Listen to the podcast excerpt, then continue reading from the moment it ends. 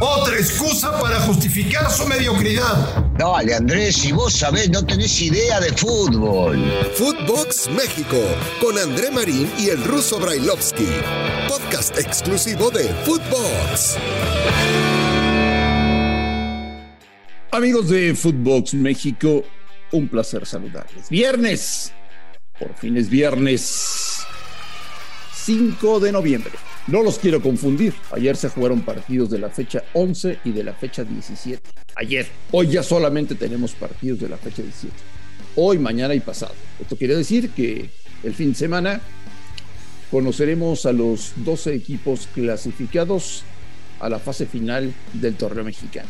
Y el siguiente fin de semana ya se juegan los duelos de repechaje. Última fecha. Acaba el torneo regular. Berterame de San Luis será campeón de goleo. Señor Brailovsky, me da mucho gusto saludarle. ¿Cómo le va? Bien, Andrés, ¿cómo andás? Todo, todo tranquilo, todo, todo en orden. Eh, bueno, hoy en orden, medio en desorden ayer porque no entendía cuando veía un partido y después el otro qué significaba y por dónde jugaban, porque el Atlas jugó un partido que era el último, pero Puma jugó uno que todavía le falta. Entonces, bueno, está medio raro, pero bueno, ya estamos acostumbrados a este tipo de temas. Última jornada, señor Brailovsky, la última fecha del torneo mexicano de primera división, de un torneo que ha sido bastante malito y del cual yo espero eh, en esta fase final los involucrados nos quiten el mal sabor de boca que traemos. Vamos por parte, Russo. Quiero preguntarte muchas cosas. Eh, Mazatlán Chivas. Hoy el Guadalajara recupera a Alexis Vega en un día importante Hoy Chivas está jugando su pase. Ya, ya no vamos a, ya no vamos a tirarles más, ¿no? Pero eh, hoy Guadalajara se está, se está jugando el pase a, repechaje eh, contra Mazatlán, que también se está jugando el repechaje. Entonces, eh, con Alexis Vega de la cancha, me imagino que con un ángulo motivado, porque fue la gran sorpresa en la lista del Tata Martino sin Briseño, eh, está suspendido. Vamos a ver cómo, cómo le va a Marcelo Michele Año, ya confirmado como técnico de Chivas para el 2022. Hoy Guadalajara, Russo tiene un partido importante. Si gana está dentro, si pierde tendré que esperar a ver qué hacen los otros equipos, ¿no? Sí, y, qué bueno, sabes que dediquémonos al fútbol. Ya, ya hemos hablado bastante de todo lo de cancha, que es espantoso. Y, hoy terminan, bueno, ayer, logrando lo que querían, ¿no? Depender de sí mismos.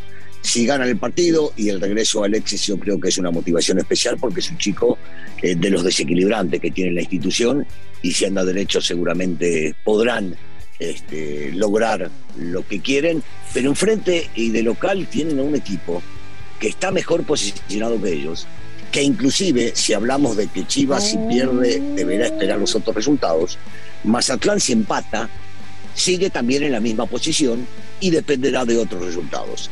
Entonces se me hace un partido atractivo. En un principio, posiblemente cuando vimos el calendario, decíamos, ah, último partido, más Chivas, la verdad no llama demasiado la atención. Hoy llama mucho la atención. Los dos, entre los dos se enfrentan y dependen de sí mismos para poder llegar a entrar. Imagínate qué tan importante es el partido. Pero todo el mundo habla de Chivas y yo digo, ¿y Mazatlán qué? y Mazatlán no tiene lo suyo y Mazatlán entonces porque es Chivas y se viene hablando solo de Chivas lo va a dejar pasar por arriba. Recordemos que este técnico, el que ha llegado, eh, el señor es San José, eh, es un técnico que por lo general, y lo hemos visto en todas las jornadas, es un técnico que cuida el resultado y mucho, primero a defender el cero, y que cuando puede termina explotando eh, y haciendo algún golcito y después se mete con el camión atrás. Entonces, no sé qué tan factible es decir, bueno, ya, Chivas ya está dentro, hay que jugar el partido, no creo que sea nada fácil. Por supuesto que lo que decías es cierto, debe estar motivado Angulo por la situación, debe estar motivado el equipo porque regresa Alexis Vega. No creo que lo de Briseño deba influir demasiado. En una de esas, otra vez, este, eh, termina apareciendo Olivas con Sepúlveda. Eh, va, a estar bueno, va a estar interesante el partido de Incluso mañana eh, es mucho más importante el partido para Monterrey que para el América. El América ya sabemos que no va a perder el primer lugar general.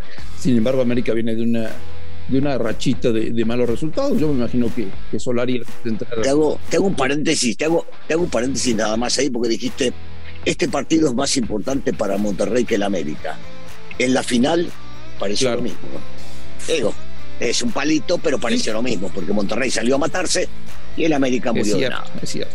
Si tú fueras Solari Russo, tomando en cuenta que después de jugar mañana, el América tendrá 10 días antes de jugar cuartos de final. Si tú fueras Solari, mañana pondrías a todos los titulares contra Monterrey para sanar un poquito las heridas o dabas descanso? No, de ninguna manera descanso, de ninguna manera. Sobre todo por, esto, ¿no? Es, eh, debe ser angustioso para ellos perder la final de la Conca Champions, después perder contra el Club Azul. e imagínate si terminarían perdiendo este partido para llegar a la liguilla. No, pongo a todos los titulares, pongo a los mejores, pongo a, a los que estén al 100% para, para ganar, eh, no una revancha, pero para ganar después de haber perdido dos partidos y reivindicarse primero ellos mismos y darse cuenta de que sí pueden pelear por el título. Definitivamente, eh, pongo a lo mejor que tengo. Monterrey tendrá la baja de un excelente futbolista como lo es Estefan Medina. Eh, a ver a quién pone el ruso como, digo, el, Vasco como, como lateral derecho. un partido, Daniel, que nos demostrará cómo anda Monterrey para la fase final. Aunque todos digan, todavía puede quedar fuera Monterrey, yo creo que Monterrey sí va a clasificar, no en los cuatro primeros, que era un objetivo prioritario de la directiva. Eh, Monterrey va a tener que jugar pechaje la próxima semana, pero pues ya veremos, ¿no? A estos rayados ya con el título de CONCACAF en el bolsillo y ahora enfocados en tratar de ser campeones del fútbol mexicano, ¿cómo andan, no? Sí, porque termina siendo una motivación, es cierto, le acaban de ganar al América hace nada la final de la Conca Champions, pero yo, yo coincido en el tema de que van a calificar, que van a estar en repechaje, que no van a poder lograr el cuarto lugar, pero que va a ser muy difícil eh, y va a ser muy difícil un contendiente que es al título, así vengan desde el repechaje. Este partido es sumamente importante para Javier porque lo va a ubicar en una posición para poder recibir el segundo partido y, y la ventaja de el reglamento hoy termina ayudando en una cuestión de empate global. Entonces no tengo dudas que va a poner a todo lo mejor, que va a encontrar un esquema para poder neutralizar la América, que seguramente saldrá, imagino, quiero pensar, jugando de local y después de haber perdido dos partidos a atacar, no lo quiero ver equilibrado atrás, cuidando el resultado y demás, me parece que no sirve. Eh, y, por el lado de Monterrey, no tengo dudas, eh, yo estoy convencido de que va a entrar y una vez que entre y hablo del repechaje, yo te sigo, yo lo sigo poniendo como candidato. ¿eh? Para mí Monterrey va a pelear el título. Cuando entren en esa etapa se van a enchufar como lo hicieron en la final de la Conga Champions. Son, son oh, tipos maduros, eh, que conocen el tema, que saben eh, a, lo que representan, que son futbolísticamente sumamente importantes, jugadores de elección, la mayoría de ellos, y tienen al mejor técnico. Entonces, Te voy a decir una cosa rara el Tuca contra Tigres. Sí, sí, sí, sí, sí. Es raro porque este, e, escucharlo de esa manera y, enfrente va a tener un rival que se enfrentó bastante y que disputaron cosas importantes durante muchísimo técnico cuando estuvo, perdón, cuando estuvo de técnico eh, Miguel en el América. Entonces, sí, el encuentro va a ser bueno. Yo solamente espero porque se lo merece que sea recibido y estoy convencido eh, por el público de Tigres con aplausos y ovación. Y que cuando empiece el partido, muchos de los jugadores de Tigres, que seguramente lo irán a abrazar, que se acordarán de muy buenos momentos, tienen que salir y reventarlos, eh, y reventarlos. La idea es, saludamos antes, nos abrazamos, nos queremos, nos vamos a seguir viendo por el partido, pero la cancha te voy a ojo con Tigres, ¿eh? y te quiero ganar. También puede ser campeón del fútbol mexicano. Y ya, tendremos tiempo para, para hablar de Ricardo Ferretti. Hemos, me parece, los medios sido muy benévolos en los últimos días eh, con el Tuca, porque Juárez quedó fuera de cualquier posibilidad, ni siquiera de repechaje.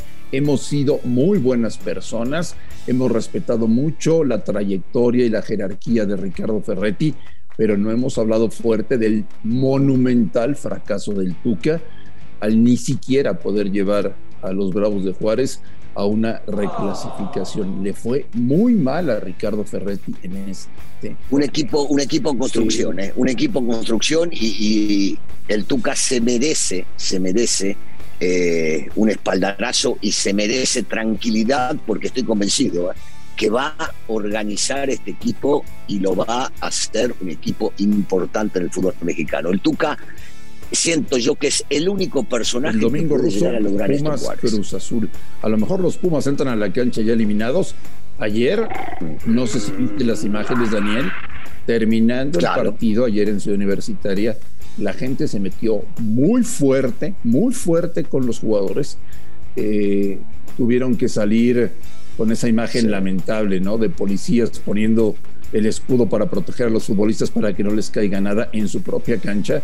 En el, en el inolvidable México 68, Sí. así abandonaron los Pumas el estadio después de la derrota con la decepción de la gente, eh, sabiendo que Universidad ha tenido una pésima temporada. Bueno, pues el, el domingo se despiden del torneo enfrentando al Cruz Azul.